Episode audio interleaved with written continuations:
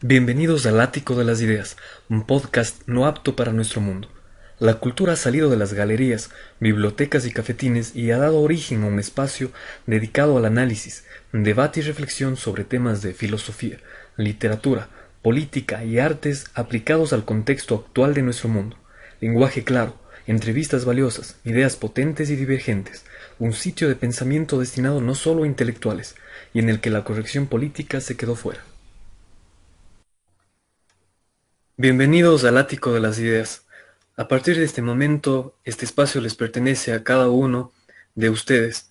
e intentaremos entre nuestro maravilloso equipo conjugar tanto la poesía, el arte, la literatura, la psicología, el cine y la filosofía, entre otras disciplinas, para poder e intentar brindar una verdad acerca de las circunstancias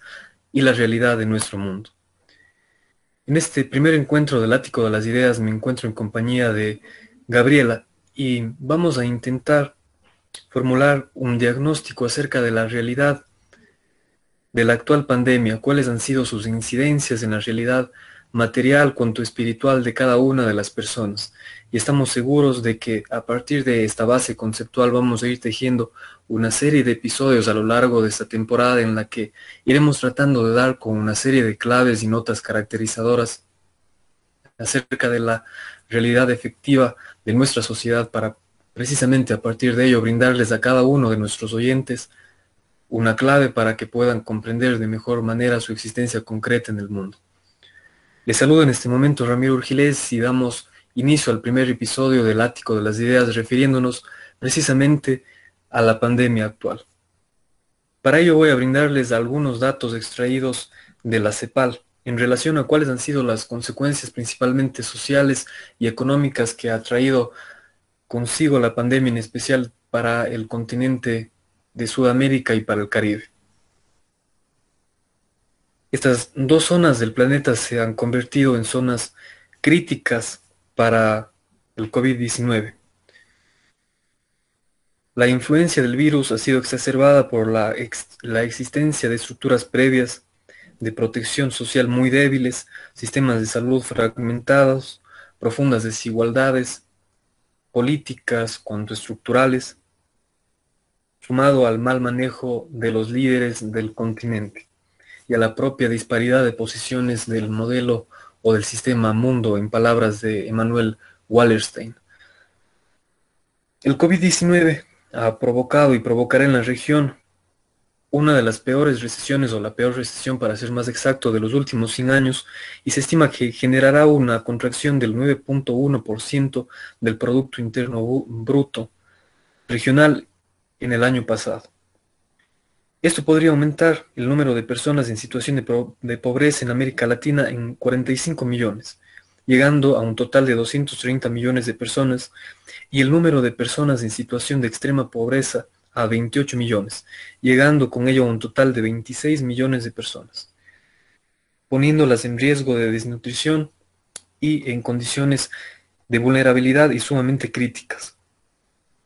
En una región que ha experimentado un número significativo de crisis políticas y protestas en el año 2019, el aumento de las desigualdades, la exclusión y la discriminación en el contexto de la pandemia afectará negativamente el goce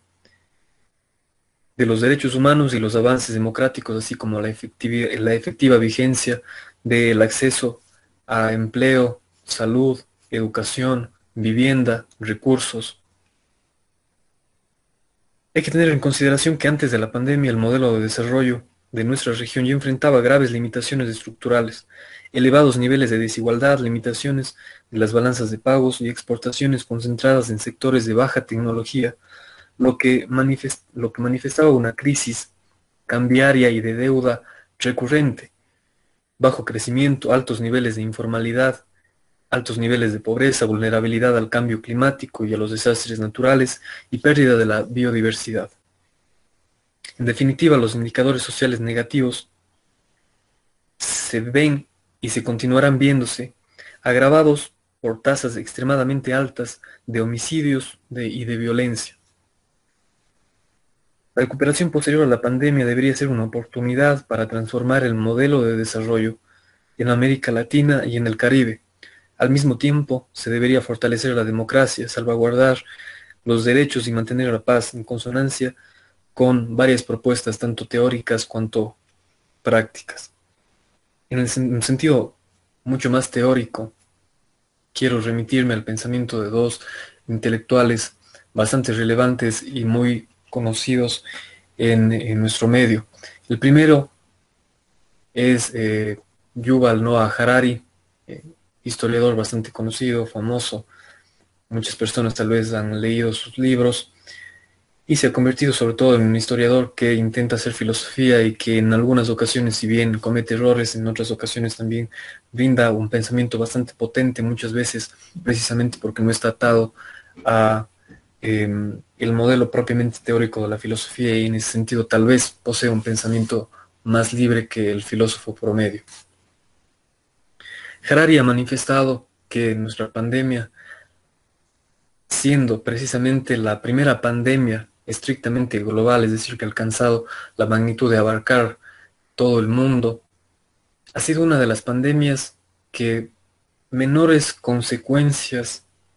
en relación a la pérdida de vidas humanas, en los avances de la técnica, ha generado. Es decir, em, esta pandemia, a pesar de ser una de las más virulentas en cuanto a su expansión, ha sido la que precisamente por el avance tecnológico humano ha generado menos consecuencias efectivas en relación a las estadísticas. Ustedes pueden ver que la pandemia de COVID-19, a pesar de ser eh, una de las mayores crisis del siglo XXI para la humanidad, no ha superado, de acuerdo a los datos de la Enciclopedia Británica y de la Organización Mundial de la Salud, eh, el puesto 8 o 9 de las pandemias más grandes a lo largo de la historia. De igual forma, rescata Harari que la técnica, en especial la técnica agrícola, la producción agropecuaria, no se ha visto afectada como en otras ocasiones a lo largo de la historia. Por primera vez no ha existido, con base en una pandemia, una paralización en el abastecimiento de, víveres, em, en la atención sanitaria. La mayor parte de personas, sobre todo personas de eh, clase media, media alta, media media y clase alta, por supuesto, en su mayoría no habrán notado en sus alacenas desabastecimiento de productos, más allá de la escasez relativa que existió de productos de bioseguridad al inicio de la pandemia. Sin embargo, a nadie le ha faltado en su mayoría alimentos, si bien han existido graves problemas para poder abastecerse de los mismos, sobre todo en relación a la bioseguridad, a la, en especial a la distribución de los mismos, no ha existido un problema en su generación, en su producción y en la cadena de generación de los mismos. Destaca por otro lado Harari el peligro que, han generado, que ha generado esta pandemia en relación a que se ha presentado como un caldo de cultivo de gobiernos autoritarios y gobiernos antidemocráticos y que resultan muy peligrosos para la continuidad de modelos, sobre todo mm, de lo que rige actualmente en el mundo de la socialdemocracia. En ese sentido podemos evidenciar el mal manejo de los presidentes yo diría no solo en nuestro continente, sino a nivel de todo el mundo, y sobre todo muchas, eh, este mal manejo se ha evidenciado en la ineficacia de los planes eh, de vacunación, en la ineficacia de los modelos de prestación de servicios de salud, se ha agudizado sobre todo en nuestro continente y en especial en nuestro país en relación a los actos de corrupción, a la superabundancia de mecanismos a través de los cuales las personas no logran obtener servicios públicos eficaces y un sinnúmero de circunstancias que ponen en evidencia un estado muy precario de la vida política del continente, de nuestro país y por qué no decirlo del mundo entero. Por el otro lado de la vía intelectual, rescato el pensamiento de Slavoj Zizek, que ha publicado un libro interesante acerca de la pandemia precisamente que pueden leer cualquiera de las personas, más allá del eh, cariz propiamente ideológico de Slavoj Zizek. rescata sobre todo la importancia de que posiblemente la pandemia de COVID-19 puede ser la última advertencia en relación a la existencia de un colapso mundial masivo,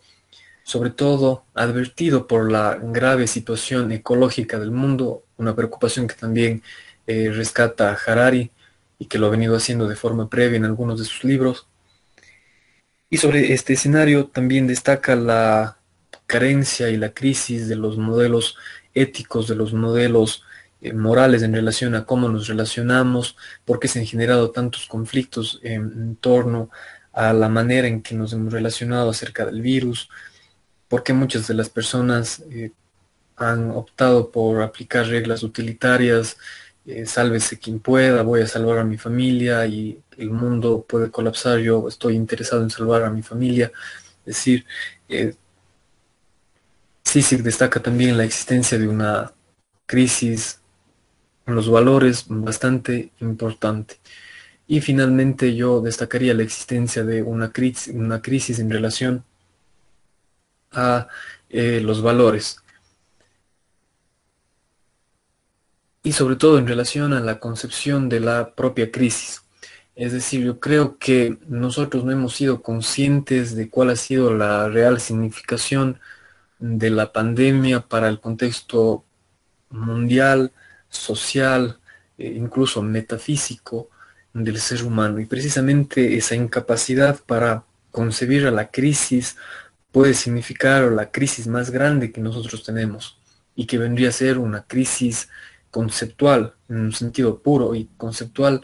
eh, agravado sobre todo por factores externos que no han permitido que nosotros seamos conscientes en un sentido lato de cuáles son las reales implicaciones de esta pandemia. En definitiva, eh, atravesamos eh, tres crisis bastante considerables, a saber, la primera, una crisis propiamente social, material, en la que tiene relevancia sobre todo el papel de los modelos de distribución de recursos, modelos de justicia, modelos políticos propiamente dichos, un segundo nivel de la crisis que vendría a ser un nivel ético-valorativo, sobre todo en las relaciones humanas y los problemas que se han manifestado en torno a la pandemia, en los que se pone de manifiesto la carencia de un verdadero modelo de relaciones humanas o la pobreza de nuestros modelos de relaciones humanas y en tercer lugar una crisis propiamente conceptual que se deriva por supuesto de los dos niveles inmediatamente anteriores y que se manifiesta en imposibilidad de evidenciar la magnitud que tiene y que ha, tenido y tendrá la actual crisis. Eh, sobre esa base, nuevamente les doy la bienvenida y los dejo en manos de Gabriela que les va a brindar algunas palabras acerca de la crisis que estamos viviendo. Gracias Ramiro. Buenas noches con todos y bienvenidas a este nuestro, primero, nuestro primer programa del Ático de las Ideas, un programa de mentes abiertas, nada para mentes cerradas. Bueno, un tema tan primordial y tan de actualidad como es la pandemia, pues debemos tratarlo desde puntos de vista diferentes. Si bien esta es una pandemia que ha marcado precedentes por primera vez en el mundo del siglo moderno, tenemos que ponernos a pensar que no es una de las primeras que nos ha azotado de una forma tan inmensa. Si es que nos ponemos a revisar relatos históricos, revisaremos que hemos tenido pandemias de las que el mundo se ha afrontado en cada siglo. Hemos tenido pandemias de la gripe, de la gripe española, de la fiebre amarilla, de la fiebre escarlata y varios, pero es la primera vez que el mundo moderno se implica a una pandemia a nivel mundial donde tuvimos que confinarnos en nuestros hogares por tiempo indefinido, donde todavía somos unos desconocidos para los efectos, donde todavía somos unos guerreros de esta pandemia, porque ahorita estamos viviendo una zona de guerra mundial. Así que hablando primero de un efecto de salud, pues no solo debemos ponernos a pensar en las pérdidas humanas inmensamente grandes que, se ha causado como efecto de esta pandemia, también debemos ponernos a pensar en los problemas psicológicos que están tomando lugar gracias al confinamiento y al aislamiento voluntario de cada uno de nosotros. Si bien el humano es un animal de sociedad, como decía un filósofo, el humano es un animal de sociedad y debemos estar en contacto entre humanos para poder sobrevivir. Pues esta pandemia nos ha obligado a ser un poco más sedentarios, un poco más alejados de los nuestros. Y esto ha generado problemas de gran impacto en las relaciones interhumanas. Eh, nos ha hecho personas asociales. Y este es un concepto que eh, lastimosamente la OMS no tiene datos actuales sobre los distintos problemas que esta acarrea. Por ejemplo, recién estuvo dando un reportaje de National Geographic sobre los efectos del COVID y decía que lastimosamente los altos índices de depresión, de ansiedad, de insomnio están por niveles inescatimables, lo que significa que aparte de una pandemia como la que ahora nos estamos enfrentando, cuando volvamos a nuestras vidas casi normales, porque ya no volverán a ser las mismas, nos enfrentaremos a un problema sin, sin registros anteriores. Nos enfrentaremos a un problema enorme que son los problemas psicológicos, algo tan tabú en nuestra sociedad, sin contar con las grandes pérdidas humanas, las grandes pérdidas económicas, porque lastimosamente la mala administración de los gobiernos, especialmente en América Latina, ha hecho que esta pandemia sea una pandemia clasista. Nos ha separado más la brecha entre clase alta, media y baja, lastimosamente. Como pudimos ver hace un año que inició esta locura de pandemia y confinamiento, las personas se agolparon en los centros comerciales a adquirir los productos de primera necesidad. Y ahí por primera vez vimos en un estado comunista, un Estado socialista, pudimos ver por primera vez eh, una diferencia tan marcada entre clases al momento de la adquisición de productos, donde las personas de las clases altas o de las élites o media alta se vieron en la posibilidad de adquirir los productos de primera necesidad para su alacena y su confinamiento. Las familias que pertenecen a estos grupos prioritarios, pues, se vieron en una cuarentena sin hambre, Mientras que, según estudios, esta pandemia ha hecho que especialmente en Ecuador la pobreza se registre entre, pobreza baja y extremadamente baja, en la que un ecuatoriano común sobrevive con 43 dólares al día. Este es algo sin precedentes, lastimosamente. Y aquí estamos viendo que las tasas de nutrición infantil están por los suelos. Estamos en niveles tan alarmantes que somos un país sin precedentes bajo los niveles de otras regiones de América. Esta es una preocupación muy grande para la pandemia y lastimosamente nosotros estamos encargados de pintar un, un cuadro fatalista en medio de tanta esperanza que nos espera. Pero bueno, esta es una pequeña impas de nuestra historia. Lastimosamente todas las toda nuestra historia se ha visto nublada por pequeños momentos y manchas de de diferentes tipos. Si bien son las guerras o las pandemias que nos azotan, siempre hay una esperanza que nos acude. Y según estudios diferentes años que ha habido estos distintos problemas, pues estamos como humanos regidos a un momento de esperanza, en la que el humano por decisión propia, después de pasar un momento de, de angustia, decide vivir un momento de paz, y esos son los años dorados que esperamos. Ramiro, te escuchamos. Sí, precisamente, Gabriela. Creo que en torno al, problema ético se manifiesta probablemente por primera vez en la historia de la humanidad la relevancia que tiene el otro en relación precisamente a la construcción o a la importancia en relación a uno mismo. Tradicionalmente a lo largo de la historia los problemas que se han ido dando se manifestaban precisamente por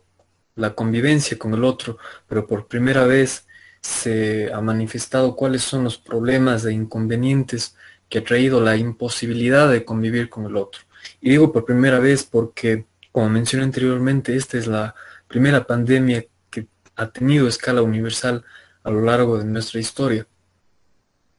De igual forma, en relación a lo que tú manifestabas Creo que las brechas sociales se han hecho mucho más notorias y evidentes. Las personas han tenido que sobrevivir a la pandemia en diferentes circunstancias muy difíciles. Ustedes podrán recordar, sobre todo las personas eh, que son de, Ecuador, la terrible mortandad que existió en Guayaquil, sobre todo en la zona eh, de la costa de nuestro país, en, la sierra también existe, existe un, alto índice de mortalidad. Creo que en la costa la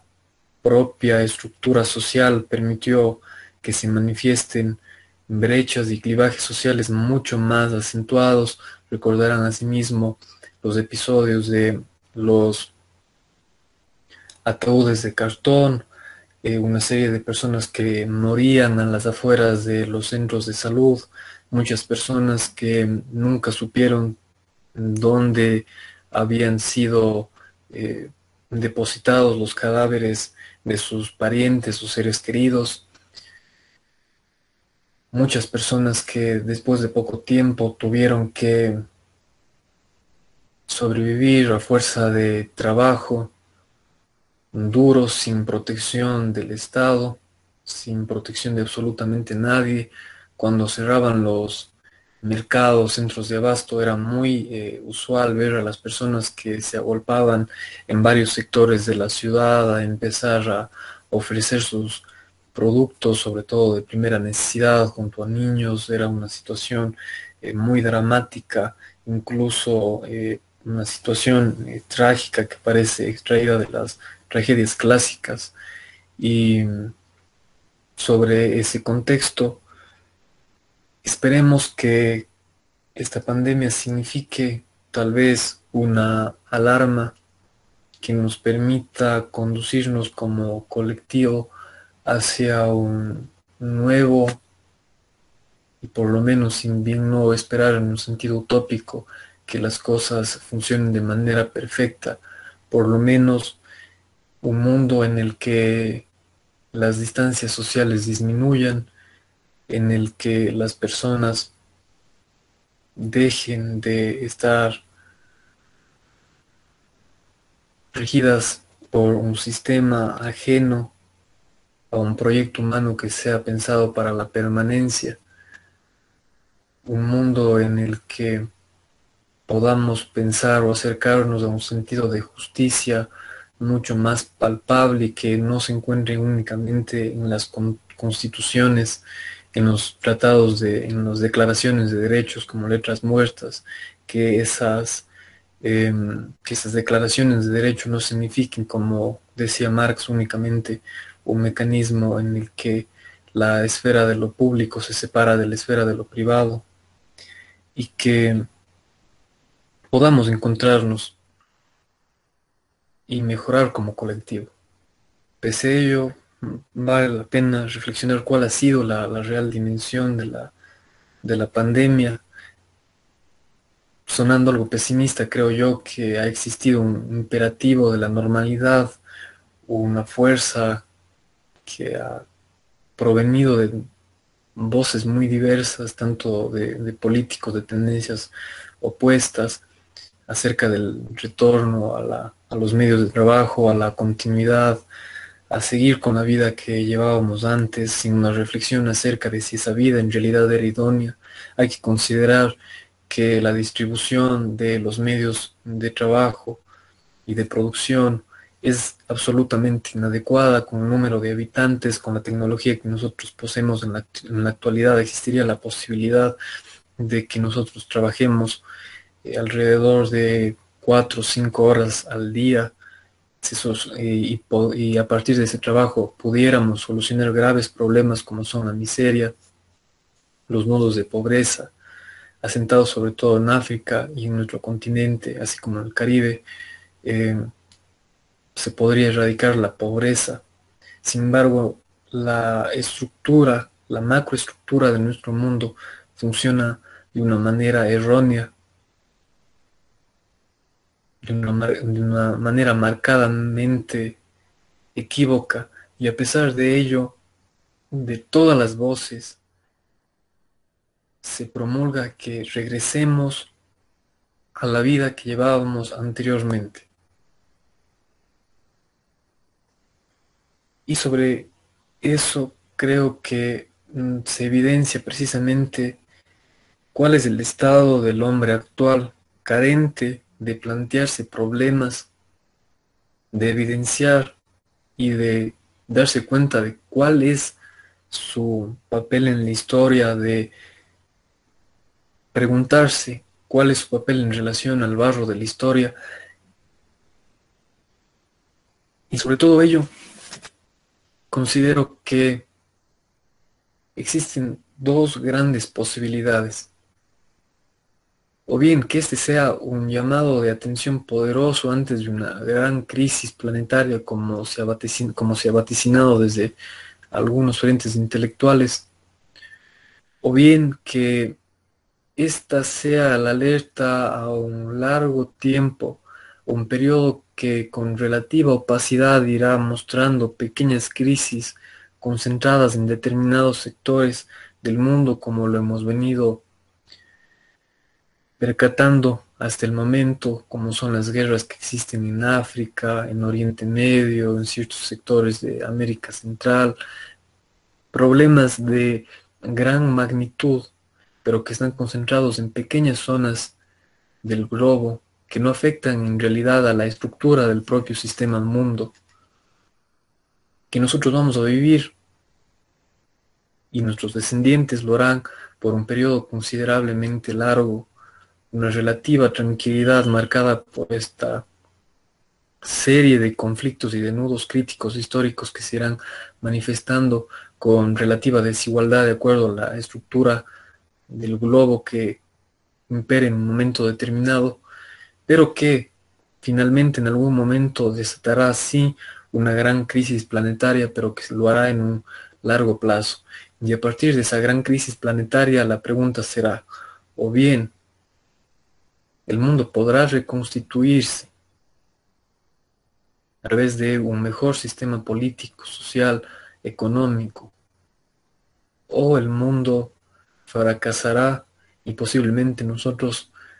nuestras generaciones eh, futuras más seguramente serán testigos de un planeta que será en realidad un infierno tal como se preguntaba Aldous Huxley si en realidad nuestro mundo tal vez no es el infierno de otro mundo. Y sobre esa perspectiva tal vez un poco pesimista, pero eh, un, tanto realista, creo yo que la pandemia nos ha dejado por un lado eh,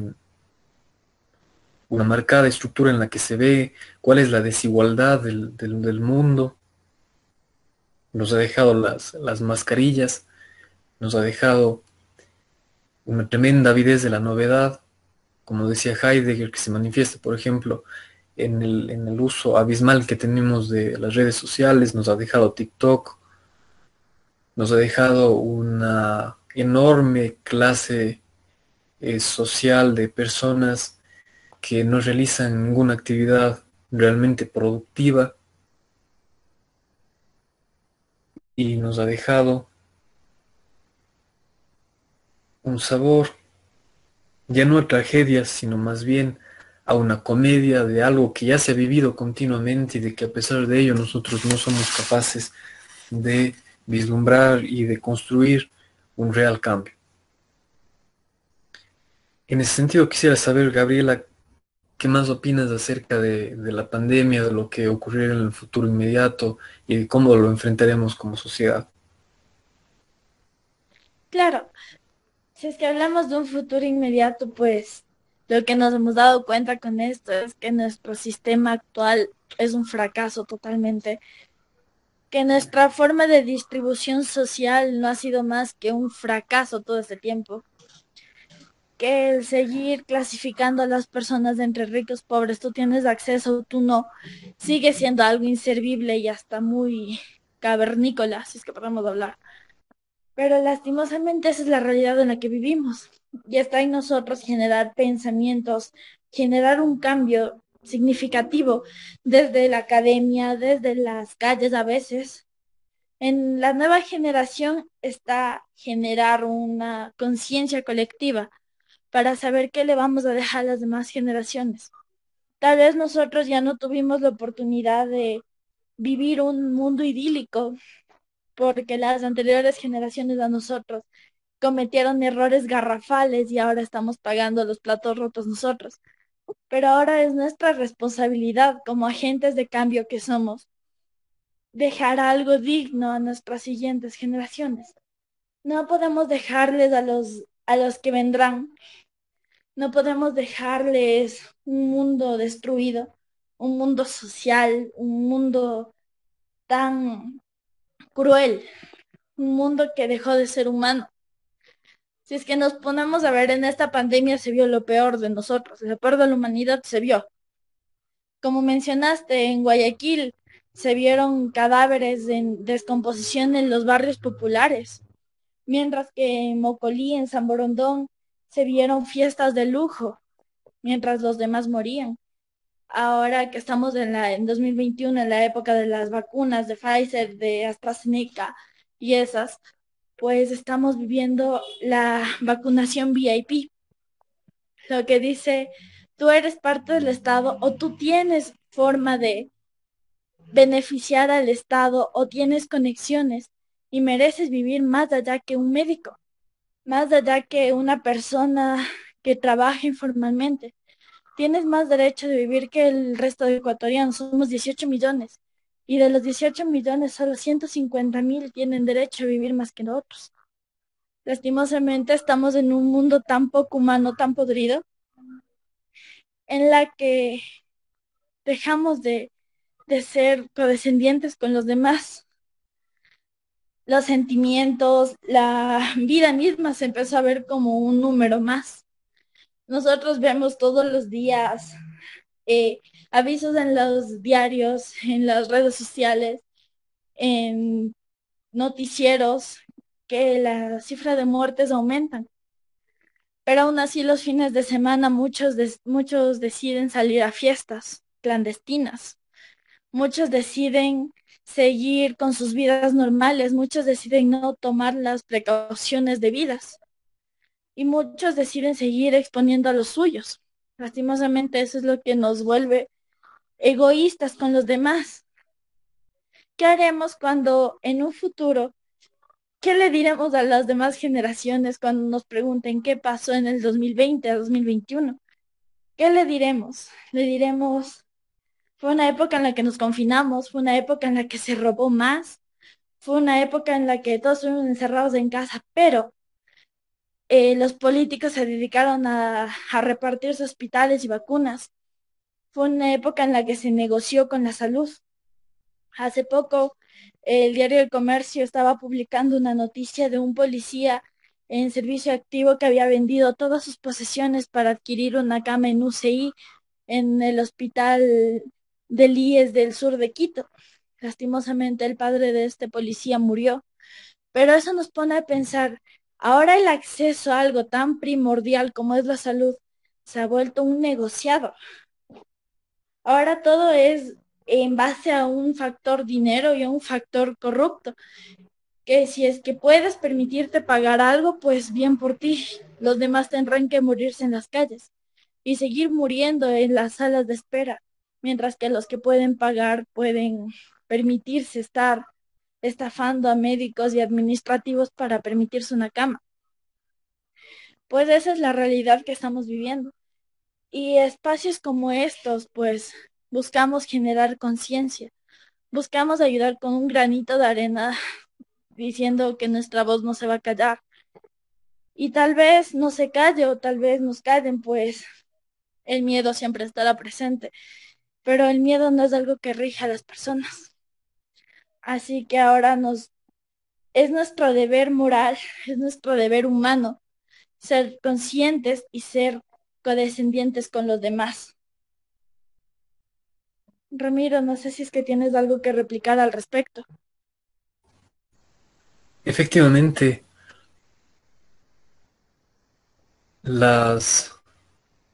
la magnitud de las grandes crisis que ya se manifestaban en nuestro mundo no solo se han agudizado, sino creo que por primera vez se han hecho visibles, pero se han hecho visibles frente a un grupo de ciegos, que son ciegos, que no quieren ver, como decía Saramago en su bellísima obra El ensayo sobre la ceguera. Y esperemos que todos nuestros oyentes tengan la posibilidad, la valentía, el coraje y la interés de empezar a formularse preguntas acerca de su papel concreto en este momento histórico, de su papel en las relaciones sociales, de que por un momento apague la su televisión, el celular, deje de ver Instagram, YouTube, Facebook, TikTok, calle ese sinnúmero de voces alrededor de cada una de las personas. Y de que en un momento, que va a ser algo que a lo que voy a hacer insistencia a lo largo de los episodios que vamos a, tener dentro de esta temporada, que sean conscientes, por lo menos mínimamente, y se formulen preguntas en relación a temas muy importantes de su existencia y que han pasado desapercibidos y que ahora es el momento y la excusa perfecta para que puedan empezar a formulárselos. Con ello les hago la invitación para que nos sigan todas las semanas, los días viernes, a partir de las 6 de la tarde pueden encontrarnos en diversas plataformas como Facebook, YouTube, en las diversas plataformas dedicadas a podcast como Spotify, Google Podcast, eh, todas las demás plataformas. Sintonícennos piensen, formúlense preguntas. Y este, como les he mencionado, es su espacio. Si quieren contactarse con nosotros, hacernos sugerencias, comentarios, proponernos temas, pueden hacerlo a través de nuestras diversas redes sociales, pueden contactarse con nosotros, no dejen de seguir de igual manera nuestro blog en el que vamos a seguir subiendo artículos bastante interesantes. De igual manera estamos abiertos a la posibilidad de que nos envíen o remitan cualquier tipo de servicio social para poder ayudarles. Y nuevamente les agradecemos por haberse unido nosotros en este espacio que como mencioné, mencioné al inicio del programa ya es de ustedes. Para finalizar, únicamente como crítica quisiera mencionar nuevamente la inconformidad que manifestamos en relación al fallido proceso de vacunación que ha desplegado el gobierno del NIN Moreno. Hoy el presidente ha dicho en declaraciones en un tono que mezcla y raya ya en la burla, por no decir en la franca idiotez, ha mencionado que no existe un plan de vacunación, que el plan de vacunación únicamente estaba en la cabeza del ex ministro que salió cuestionado después de permitir procesos de vacunación selectos en el que se benefició a personas del Club Rotario de Guayaquil y a otras personas que todavía no se sabe. Frente a ello, creo que ha sido una burla sistemática, en especial frente a uno de los grupos más vulnerables de la sociedad, que son los adultos mayores, un grupo que tiene poca o escasa visibilidad y representación política, un grupo que no posee camisetas ni panfletos que reclaman las inequidades y el oprobio al que es sometido el mismo. Y desde este medio, a pesar de que nos escuchen pocas personas, expresamos nuestro rechazo absoluto a la vejación a la que ha sido sometida este grupo de personas y a la vejación a la que es sometida por medio de ellas todo nuestro país. Nuevamente estaremos nosotros muy atentos a cómo avanza este proceso y de igual manera estaremos expresando nuestro rechazo al mismo en nuestros siguientes episodios. No dejen de seguirnos, se vienen muchas sorpresas, muchos temas muy interesantes que vamos a ir tratando e hilando a lo largo de este programa. Nuevamente me despido, agradezco al equipo que conforme el ático de las ideas y no dejen de escucharnos y sintonizarnos a través de cualquier, cualquier medio y a través de cualquier lugar de habla hispana.